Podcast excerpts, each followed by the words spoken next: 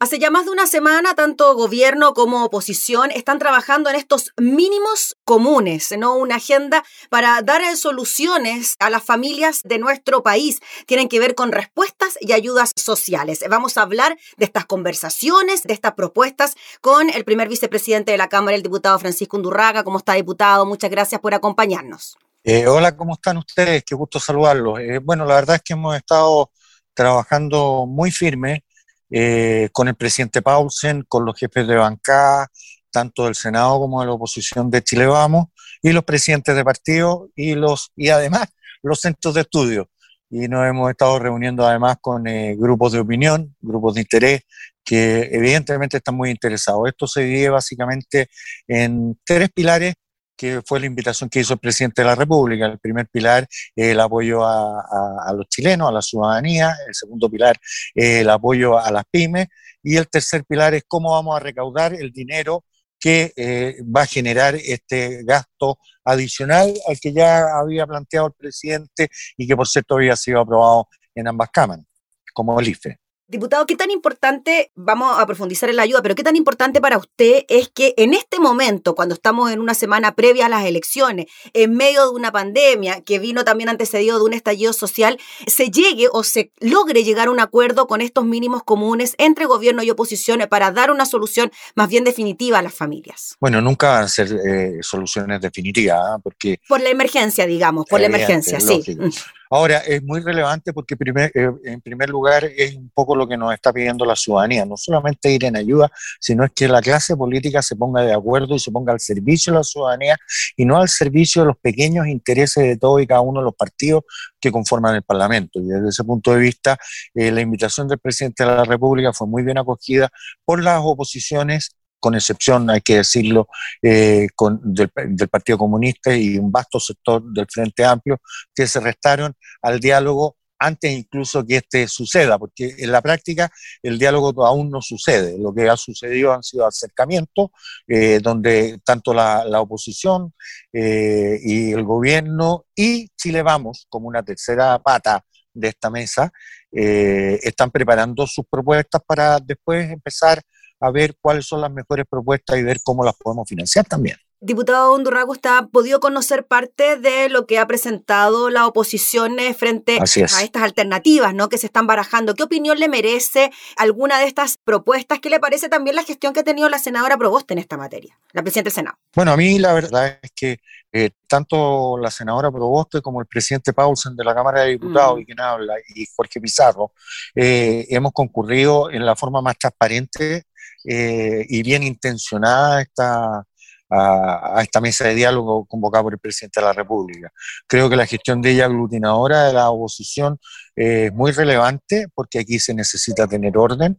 Eh, nosotros estamos cuadrando también a nuestros partidos y a nuestros parlamentarios, eh, tanto en el Senado como en la Cámara, para que esto pueda fluir y pueda llegar efectivamente a una conclusión satisfactoria, no para nosotros, sino para la ciudadanía.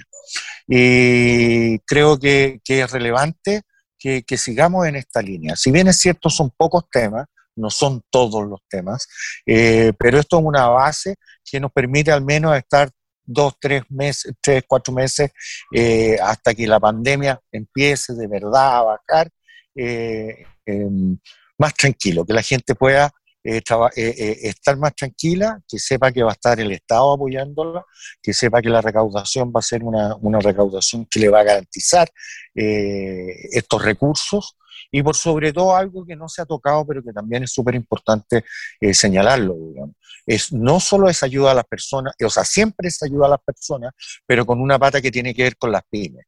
Porque lo que nosotros tenemos que hacer durante este periodo también es eh, garantizar que cuando termine, la eh, cuando termine la pandemia o cuando empiece a descender la pandemia, los chilenos tengan donde ir a trabajar. Y desde ese punto de vista, eh, no se nos puede quedar atrás el apoyo que tenemos que darle como Estado de Chile a las pequeñas y medianas empresas que tan mal lo han pasado durante todo este periodo. La verdad es que cuando se encierra, se encierra a través de cuarentena regiones enteras, más del 90% de la población, también se están cerrando pequeñas y medianas empresas. Mm.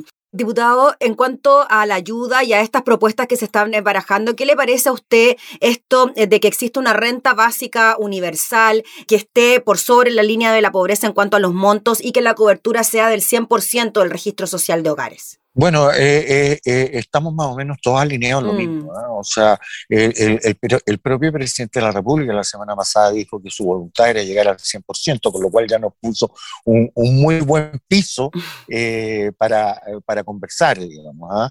estamos, podríamos tener algún grado de diferencia con el Ejecutivo que tenga que ver, digamos, con los montos.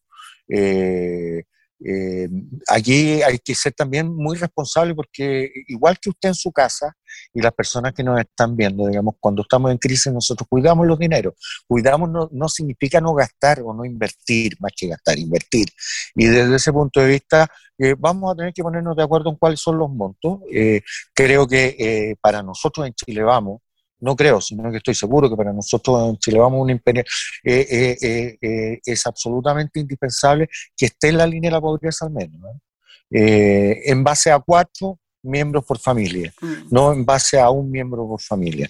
Hay que considerar que además el Estado ya está ayudando a los sectores más bajos de la población. Hoy día se han entregado más de 12 millones de 13 millones de ayuda a través del IFE que ya están en las cuentas eh, en las cuentas RUT de las personas o pueden eh, o los están retirando físicamente eh, con lo cual digamos se está paliando entre comillas y yo sé que, que, la angustia es muy alta digamos pero al menos el Estado hoy día se está acercando con ayudas más directas falta la ayuda a las pymes falta la ayuda a las pymes Diputado, en cuanto a la posibilidad de un cuarto retiro, ¿usted cree que con esta propuesta se podría parar esta posibilidad considerando que de todos los sectores, ¿no? Se ha dicho que esta es una mala política pública que afecta directamente las pensiones y que es el Estado el que se tiene que meter la mano al bolsillo para ayudar a la gente. ¿Cómo ve usted eso? También por el acuerdo que conlleva políticamente. Bueno, yo quiero decir dos cosas. La, la senadora Proboste eh, ha sido muy líder y muy clara y muy transparente